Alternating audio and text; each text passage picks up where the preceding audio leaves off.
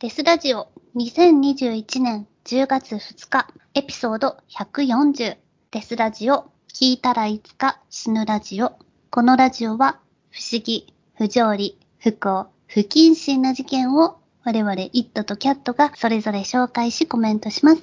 差別的であったり一方的な視点での意見がありますが気にしない人だけ聞いてください。はい、今回紹介したいのは、海外の事件で、ちょっとその記事を読んだ時に面白いと思ったんですけど、この手の事件って日本ってあんまないのかなっていうふうにちょっと思った事件なんで紹介したいと思います。はいさんは知ってるかもしれないですけれども、これ8月末の事件で、元ガーナ代表の人気サッカー選手で現在はスポーツ解説者として活躍していた28歳の男が未成年の少年を複数名殺害した疑いで逮捕された。犯行現場は血まみれだったことをデイリースター、セブンニュース au など海外メディアが報じているという事件なんですよ。え、知らないです。知ってる？全然知らない？あ、そうなんだ。うん。ちょっと読み上げますね、概要的なのは。誘拐、殺人、死体損壊、他の容疑で逮捕されたのは、ガーナ、ブロング・アハホ州のスニャーニ市に暮らすサッカー解説者で、元あのサッカーのガーナ代表のリチャード・ギャムフィー容疑者28歳。彼の自宅からは、行方不明になり捜索が続いていたルイス・アギエマング・ジュニアさん13歳ほか複数の遺体が発見され、今現在警察による厳しい取り調べが行われている。この事件は、公園でギャムフィーが少年に声をかけて自宅の方向に一緒に歩いていくのを見たという情報が、その少年の父親であるトーマス・アギエさんの元に入ったことで一気に進展を見せたという。今の流れってさ、我々すぐパッとさ、ジェフリー・ダーマーを思い出すじゃないですか。ああの、いや少年に声をかけておう。家に連れてくっていうやつ。はいはい。パッとやっぱ私も思い浮かんだんですよね。あ、うんこれダーマーっぽいなと思って。で、まあその父親から相談を受けた警察は令状を取って、うん22日に父親も伴って家宅捜索をしたと。で、うんギャムフィーは愛想よく彼らを中に通したが、その家の中に鍵がかかった部屋があって、クローゼットがあって、そこを開けろって言われたら動揺を見せたと。うん。その瞬間、その少年の父親は、そこに何かあると思って扉を蹴り倒して中に侵入したと。はい。そうすると、その部屋の床にはですね、首のない血まみれの遺体が転がっており、少年の父親は三段式冷蔵庫、バカでかい冷蔵庫の開けると、各部分に切断された人の頭部、手や足がぎっしりと詰まっていることを発見した。はい。これによりギャムフィーは未成年者誘拐、殺害、死体損壊及び遺棄などの容疑で逮捕されたと。で現場から首のない遺体、胴体、足、頭、頭部などをすべて回収したところ、ジグソーパズルのように合わせたところ、犠牲者は計3人であることが分かり、残り2人の身元についても調査が行われていると。で、まあ、地獄絵図のような犯行現場と息子の変わり果てた姿を直視した父親ばかりか、その場にいた警察官も心的外傷後ストレス障害、PTSD を発症しており、今後もしばらくは専門家による診察やカウンセリングが必要な状態だという。で悪質な誘拐の末の猟奇的な殺人事件だけにギャムフィ容疑者に有罪判決が下った場合は、まあ、極刑、死刑は免れないものと見られているという速報だけ入ってるんですね。その後がちょっと来てないからわからないんですけど、ちょっとアフリカ版ジェフリー・ダーマンみたいなのが出てきたんですよ。ただ知らなかったです、全然。うん。しかも有名な人なんですね。そう、サッカー選手で有名な人だから結構みんな動揺してるという。しかもスポーツキャスターやってたわけだからね。ええすごい。おええお、すごいんですよ。しかもなんか謎なのがさ、冷蔵庫に入れててどうしたのかっていう話じゃん。どうしたかったのかっていう。食べる。いや、でも全部合わせたら3人合体して分かったわけだから食ってないんだよね。この。ダーマーと違って。ダーマーの大変だったのってダーマーが食っちゃってたからさ、うん、うん。何人殺されたのか分かんなかったじゃん。写真は貼ってあったけど。うんっ。ていうのはあるんですけど。この人は一応3人をバラバラにして、うん。冷蔵庫に詰めていたっていう人なんですね。俺、あともう一個さ、あの、似たような事件で、詳細わからないんだけど、写真は結構あって、うんタイでさ、暴力ばっか振るう旦那を殺した奥さんが、そはい。の旦那の体をバラバラにして、やっぱ冷蔵庫に詰めてたっていう事件があって、うん。家庭用冷蔵庫だよ。このさ、なんか、バラバラにした人を冷蔵庫に詰めたがる心理ってどういうことなんだろうっていうふうにちょっと悩んだわけですよ。やっぱ腐らないためじゃないの？え？腐らせないため。でも腐らせないたバーナめってさ暑いから。うん。腐らせないためってさ、その後どうすんだよって話じゃずっと冷蔵庫に入れとくつもりだったのかね。結構謎でさ、あの、さっさと処分した方がいいわけじゃん、死体は。うん。でもこう、見てニヤニヤ楽しむっていうことなの？だからその心理が結構読めない。そうですよね。朝起きて牛乳飲もうとか、喉乾いたお茶飲もうっていう時に冷蔵庫開けるよね。普通に食べるご飯と同じ家庭用冷蔵庫に入ってるんだったら、毎回それを見ることになりますよね。いや、多分、このギャムフィー容疑者の場合は、うん。死体を入れる用の冷蔵庫だから、そこになんかパックジュースとかミルクとかは入ってないと思うんだよね。死体専用冷蔵庫として機能。だって隠し部屋にあったわけだから。うん。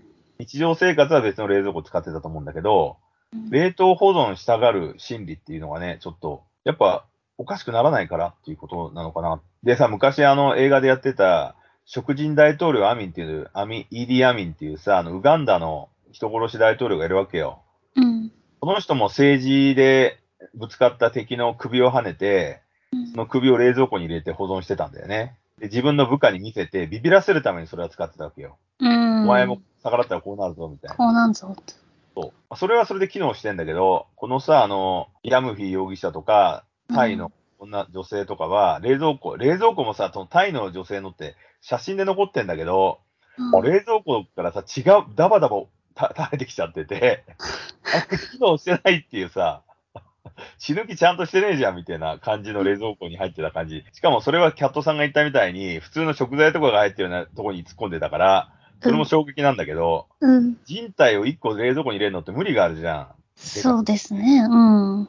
敷地に入ってたけどさ、なんか、ちょっとね、この、この手のさ、冷蔵庫に入れて保存してた事件って日本ではないなと思って、白石も別に冷蔵庫じゃないもんね。植木鉢かなんかで。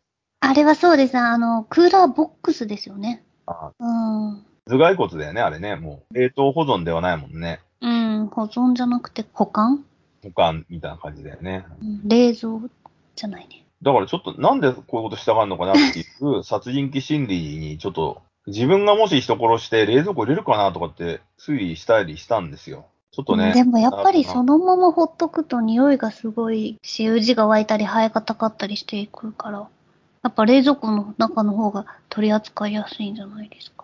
あ そうなのかね。うん。この人の家がどういう感じなのかわかんないけど、マンションとかアパートだったらそうかもね。自宅だったらさ、ジョン・エンゲイシみたいに床下掘って埋めちゃうっていうのが早いじゃん。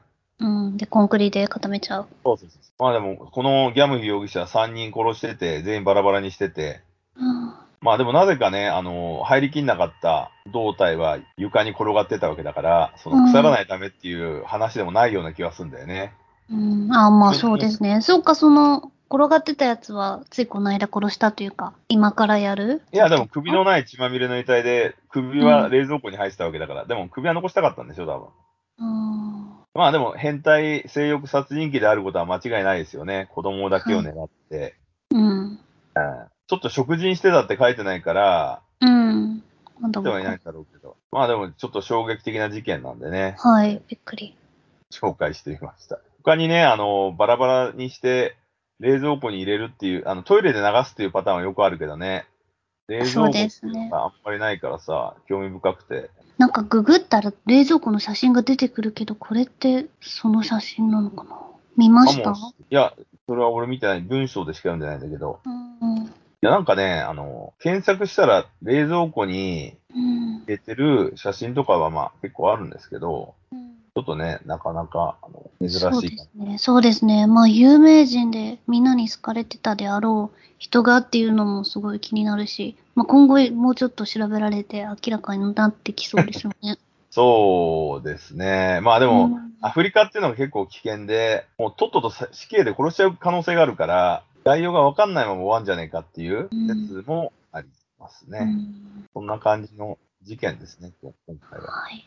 はい。あ、そういえばさ、あの、冷蔵庫じゃないけど、ちょっとこっからよもやま話になるんですが、うん。私ね、あの先週1週間ぐらい、実は関西行ってたんですよ。うん。それで、その関西で某有力者と仲良くなって、うん。この人にさ、あのブラック飯を食わしてやるよって言われて、何ですか、ブラック飯って？あれ、ブラック、久別ブラック特有のご飯。そんなのあるんだ。ブラック飯って言っても特殊なものではなくて内臓ですよ。臓物飯。うん。だから、カスうどんとかさ、うん。ホルモンの天ぷらみたいなのを食わしてもらったんですね。ホルモンの天ぷらって食ったことある？ない。聞いたことない。あるんですよ。結構美味しくて、もうさ、あの、なんつうの、だしかなんかにつけてあるから、ベースにもう味がついてて、うん。それがあの、いろんな、なんと大腸とかさ、あとなんつったかな、炭だったかな？んかね、いろんな名称があるんですよ。そういうのとか、あと、ニコゴリって知ってる？うん。ニコゴリは、あの牛肉をさ、ずっとぐつぐつ煮て、それを冷凍、冷蔵庫で固めるゼラチン状のやつ。うんうん。わか食べたことあります？あります。あれ美味しいよね。あれもなんかさ三大ブラック飯の一つって言われたよ。あ、そうなんですか？そうへえ。だって関東じゃないじゃん、ニコゴリ。いあ、そうなのかな？や、ないよ。俺食ったことないもん。初めて見たし。へえ。ちょっとどこで食べたか覚えてないな。でも関西シーンしかないと思うよ。なんかね、三大ブラック飯って言って、ニコゴリと、あとなんかね、馬のね、ベーコンとかハムみたいなの知ってる？名前ど忘れしちゃったんだけど、あるんですよ、ベーコンみたいな。ただ、日本のとか海外のベーコンとかと違って、塩とか、塩味しないんだよね。そのまんまこう、干したみたいな感じの、優しい味でいくらでも食えるっていう、そういうのをごちそうになってきましたね。で、なんか大阪って、そのブラック飯的なのはもう滅んじゃってんだって。あるんだけど、橋本代議士が、そのうん、ブラックの既得権益をうんぬんって言って、なくす方向に行ったわけよ。だから関西って逆にホルモンが高くなっちゃってるって言ってたね。日本のホルモンは。輸入してるらしいんだよね、今オーストラリアから。で、奈良は、まだそのシーンが結構実は残ってるらしくって、そこで一応美味しいものが食べれるっていう。ただそれも、ひょっとしたら滅んでいくんじゃないかって言われてた。だから滅びゆく食事うん。なんだよね。だから、なんか話してたんだけど、いわゆるブラック飯って聞くとみんな、こう、身構えちゃうじゃん。うん。だからさ、もっとさ、華やかな現代風の名前に変えた方がいいんじゃないのっていう話をしてたね。うん。ミート、ミートパラダイスとか言ったりさ、なんか、なんかいろいろさ、かっこいい名前にして、うん、例えば、そのブランディングをまた別にして売れば、だって全然美味しいわけだから、俺うん全部食ってきたけど、美味しく食べれるからさ、だからそのちょっとこう、身構えるような名前をやめて、うん。ミートスクラッチャーとかさ、わかんないけどさ、ねそういう美味しそうな名前に変えてうん食べるのもありなんじゃないかなっていうふうにちょっと思って次第。ロングピックとか。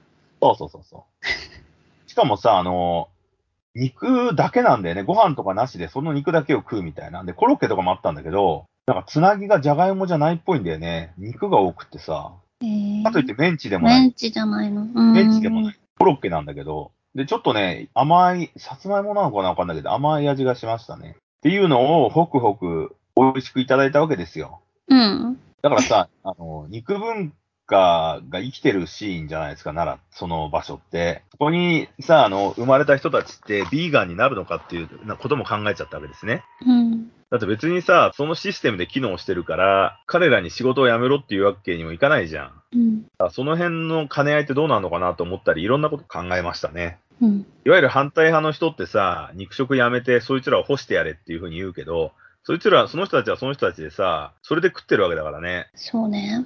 そううん。しかも、でっかい業者じゃないわけよ。もう、俺が行ったところなんてさ、まあ、どどうなってんのかわかんないけど、個人系っぽいおばあちゃん、気のいいおばあちゃんとかが、ニコゴリ食べてって、とか言って食わせてくれるようなとこだから、そういう奴らが、そのビーガン連中がそういう人たちを攻撃するっていう構図になっちゃうからね。しかもさ、自分たちは何も作ってないわけじゃん、うんそいつらが野菜農家でさ、野菜食ってりゃいいとかって言うかも、言ってりゃいいけどさ、単なる消費者でさ、文句言うっていう？のがね、ちょっとこの現代病なのかなっていうふうに思ったり。最近あの、ラーメン評論家をさ、嫌う AKB のラーメン屋さんの女性の話題って聞いたことない？うん？知らない？その一応さ、あの、現代日本でさ、最低人格の評論家、まあ評論家って大体嫌なやつが多いんだけど、最低人格の評論家がラーメン評論家って呼ばれてんのね。フード評論家。要するにラーメン食ってさ、偉そうに公爵垂れるアホみたいな。食べ物の評論家ってアホじゃん、みんな。てめえの感情だけで文句言うから。そうね。それぞれだもんね。ラーメンなんてこれが好きな人もいれば、こっちが好きな人もいるし。そう。それで偉そうにのたまう奴らが今攻撃され始めてるわけよ。アホだから。だからラーメン評論家って最低人格とかいろいろ叩かれてるのね。そうなんだ。そう。クズ野郎っつって。あ、知らない？その事件。なんかね元 AKB の女の子がラーメン屋さんやってたら、そのラーメン評論家って名乗るクズ親父が来て、うん。要は若い女の子やってるから舐めるわけよ。うん。昭和のおっさんみたいな感じでさ、うん。偉そうに権威主義で来るわけよ。それでいろいろ言われたから、その女の子が、もうラーメン評論家できんですっていうふうに記事を載せたのね。うん。理由はセクハラしてきたり、ルッキズムで養子でなんか言ってきたり、うん。その単なる、そのわけのわかんない飯食ってる親父なだけなくせに偉そうなことを言うからっていう。そしたら、その言言われてたラーメン評論家が俺のことかなとか言って、Facebook かなんかに文章を書いたら、その文章っていうのが非常に気持ち悪くて、そのバブルの時代のさ、ホットドッグプレスとかに書いてたおっさんが書くような文章を未だに書いてて、みんな衝撃みたいな。しかもすっげえ長く書いてるわけよ、長文で。はそれは、あの、みんなが見て、読むのをためらわせる文章っていう。ためらう文章って。だから読んでてね、辛くなって最後まで読めないっていう。腹が立ったり気持ち悪い文章だから。なかなかすごい、ちょっとカルチャー事件になってて、うん。でもそれでさ、そのわけのわかんない評論家って名乗るクズがさ、一掃されるっていうのはいいことだなと思ってるわけよ。だって今さ、SNS 時代で人類全評論家じゃん。うん。要は自分の主張を SNS で発表できるわけじゃんポジティブだったりネガティブだったりすることを。で、得てしてラーメン評論家のクズはネガティブなことを書きたがりなんで、やれ、うまいくねとかさ、てめえ、あの、ラーメンの態度が悪いとかさ、だってライラーメンなんてそもそも大衆食堂の一種なんだから、態度悪いに決まってんじゃん。どうしようもないやつがやってんだからさ。うん。それなのにさ、あの、品格がうんぬんとかさ、器がどうしたとかさ、アホじゃないかって思うわけですよ。なんで高級な料理をフランス料理とか食ってんじゃねえんだからさ。だからなんか、すげえ違和感があったんだけど、最近そういう事件があったんで、留飲が下がったというか。うん。だからもうラーメン屋さんってさ、ラーメン評論家って名乗るやつ全員出禁にしちゃえばいいのにって思うよね。う んまあね、悪いこと書かれるんだったら嫌だよね。だって普通にお客さんは来るわけでしょ？近所のおっさんとか、みんな、学生さんとか。それでいいじゃんね。あとさ、なんか、褒めちぎるのも嫌じゃん。気持ち悪いじゃん。そう？いいじゃん。俺が紹介する日本一うまいラーメン屋とか言ってさ、いや、お前関係ねえだろって話じゃん。えでも褒めてくれるのは嬉しいんじゃない？いやいやいやいや、褒めてくるっていうことには、もう一個からくりがあって、俺によくしろっていうことだから、そのラーメン屋は。うん俺が紹介したラーメン屋で、俺が紹介したから売れたんだっていうふうに図に乗るから、それも嫌じゃん。えー、そんなことは、それはめちゃくちゃめんどくさいじゃん。いやだってどっちかしかいないんだもん。えー、褒めて偉そうになるやつか、けなして、その店を痛めつけて、北総 M みたいな、そういう悪意を持ったクズしかいないから、だからこれからその潮流に乗って、ラーメン評論家とかっていなくていいじゃんだって人類の中で。消滅してもいい。わかんない。読む人はいるんじゃないの？読む、なんか。いや、だってそんなんだから1億投票家なんだから、食った人が書がいいんだよってラーメン評論家なんて書かないで、あの店行ってうまかったとか、あの店行って、なんか、虫が入ってるほどね。うんそれはその人たちの素直な感性だから、うんいいわけです。で、うんみんな読む人も、そいつが評論家として、全国から合わせて喋ってるじゃなくて、たまたまそいつが言った時そういう事件があったっていう読み方をすればいいわけですよ。単なる個人日記として。うんその評論家ってつくと、権威を持っちゃって、俺がダメって言ってることはこの店は全部ダメなんだよとかっていう、その権威づけをするから良くないっていう。それ全てに対してそうじゃん。で、ラーメンなんてさ、食い行かないとさ、わかんないわけじゃん。その場所に。デリバリーとかできないし、だから個人攻撃の一番こう、やられやすい場所、まあラーメンじゃなくてもいいんだけどさ、飲食店は、そういう奴らがやっぱちょっといてもしょうがないからさ、消えてほしいなってやっぱ思ってた部分はあったんですね、私は。今回のその AKB のおかみさんが発言した、もううちの店はラーメン評論家の人は出禁で入れませんっていう、最初から。っていうスタンスはありかなっていうふうに。例えばテレビとかラジオとか、我々のデスラジオとかだってさ、一瞬聞くことはできるじゃん、誰でも。うん要は文庫が開かれてるっていうことが最大のメリットじゃん誰でもチューニング合わせて聞けんだからさ、それで気に入らなかったら気に入らないって言うんだけど、飯屋って行かないとわかんないじゃん。うん。行かなくちゃ、そう、自分で足を運んで食いに行かなくちゃいけないところを、そのクズどもが文章で書いてばらまいたら、行く気をなくすっていう風になっちゃうじゃないですか。そうだよ仕掛けるね。ことすらできない、そう。あなんか、そういうやつは消えねえ、まあ、滅びねえかなってやっぱちょっと思ってた部分があるのね。一番重要なのは自分の感性だけど、その広告、アドバタイジングは危険じゃないですか。見たらやっぱ、クソまずくて、ババアが吐きながらラーメン作ってたって書かれたらやっぱ行く気なくすじゃないですか。わかるわかる。うん。なんかもう何に対してもだよね。ポッドキャストってもそうだし、まあ、YouTube もレストランも、なんかい嫌な思いをしたことを書くのって、そうそう。だ何なんだろう。まあ他の人も注意してね。よ病院とかもさ、あ、ここのお医者さんは偉そうだから嫌だったとか書いてる人もいるよね。Google 口コミね。まあ逆にこう、みんな注意して、これ、こんなポッドキャスト聞かない方がいいよっていう正義感なのかな。でも、その、メディアはいいわけですよ。だってメディアはそう言われても、聞くの1秒じゃん ?YouTube でこの人のチャンネルほんとクズだよって言っても見ることできるじゃん、ただで。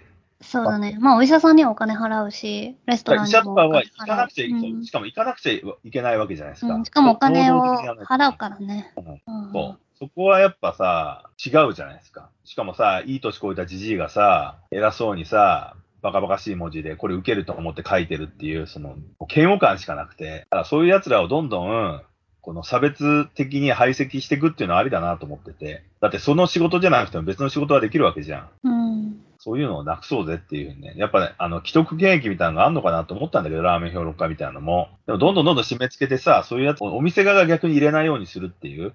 うん。そういうのはありなんじゃないかなっていうふうにちょっと思った次第ですね。うん。ちょっと最初の話とはまた別の話になっちゃったけど。うんまあ、食べ物に関してはさ、個人的思想が入るけど、その攻撃的に自分が絶対正しい正義の使者で気に入らないやつを排斥してやるぜっていう思想の人はやっぱ周りにいたら付き合わない方がいいよなと思うよね。それ全てに向かうからね。うん。しかもそいつがさ、別に何も作ってないわけじゃん。うん。そうだよね。お店立ち上げたわけでもないし。それでまあ何かもし作ってたにしても、そいつがラーメン屋だったとしても、自分が攻撃された時に、じゃあ素直にそうですねって言えんのかって話だからね。うん。そうだよね。由だっていう考え方を言ってくるけどさ、いやでもそれが自分に、てめえに向かった時は、てめえも普通に怒っちゃうだろっていう感情的になって文章を書いてるんだから、感情的になって怒るわけじゃんそれって一体みんなのためになってねえじゃんっていうふうにやっぱ思うわけですよ。うん。まあ個人的にネガティブな部分の話をするのは構わないんだけど、いちいちなその批評家とかね、肩書きつけて、権威をつけて文句言ってくる奴らっていうのはちょっと全員滅びてほしいなっていうふうに思ってる。そうだねね。ちょっと性格が悪いよね。まあね、もう、でも、それもさ、やっぱシリアルキラー、我々が話してるシリアルキラーと一緒で、生まれつきそういう性格なんだよね。治らないんだと思うんですよ。常に同じことを繰り返してるような、だ人を殺してないだけであって、文章でうんとか、傷つけよくわかんないてるもんね。そう肩書きで傷つける無意識にやっちゃう人種だから、それはまあ、その今の国のルールで犯罪を犯してないかもしれないけど、近くにいたら確実に嫌な気分にしかならないから、まあちょっとそういう奴らをね、なくしていくっていう。そうね。もうたまたま行ったレストランでまずかったら嫌だけど、もう我慢しろよって思っちゃうね。なんか別にネット書いたってそういう労力使っていろいろ悪口書いたり怒ったりせずに、なんかひもうちょっとみんな我慢したらって思う。まあでも二度と行かなきゃいいいわけだからさ。そうそう、文章に人格は現れるんで、うん。だから、ネガティブなこと書いてる人の文章は、わかるよね、やっぱね、性格的に戻した問題あんだな、みたいな。大体、あの、ある程度ちゃんとした人の書き方っていうのはメソッドがあって、美味しいと期待してたのにちょっと残念でしたとか、何々と何々は美味しかったんだけど、これはちょっと私の口には合わなかったとかっていうソフトな感じのネガティブ文章だから、わかりやすいんですけど、まず態度が悪いとかさ、なんかそんな感じの感情論で書く奴らは全然参考にならないから、いや、お前の頭がおかしいんだろって話しか見れないから、その辺はだから読む側のね、聞いたり読んだりする側の見識を上げていけば、入ってくる情報の人格は大丈夫なんだけど、権威主義は人間弱いからさ、ミシュラン5つ星取ったのを味わった私の舌がうんぬんとかさ、なんか偉そうなこと書いたりすると弱かったりするから、その辺はね、ちょっとあの、皆さんね、見識を持って、自分のね、足で確かめるのが何でもベストですよっていうことをちょっと言いたい感じですね。うん。はい。おすすめ、おすすめは行くのはありだと思うんですよ。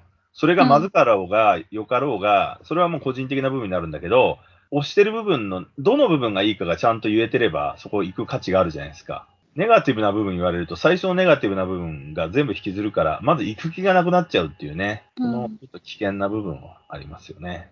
まあまあまあまあ、ちょっとその愚痴じゃないですけど、ラーメン批評家の腹立たしい部分が最近あらわになったんで、小ネタとして入れてみます。はい。では、アップデートの情報は、ツイッター、インスタで発信しているので、デスラジオで検索してみてください。また、ノートにて、スペシャルゲストとの対談とテキストも公開しておりますので、合わせてご覧ください。ツイキャスも毎週金曜日11時から、イットさんのデスライブとして放送しています。そちらも合わせてご覧いただければ幸いです。英語版はデスラジオを英語のスペルで検索してみてください。それではまた。それではまた。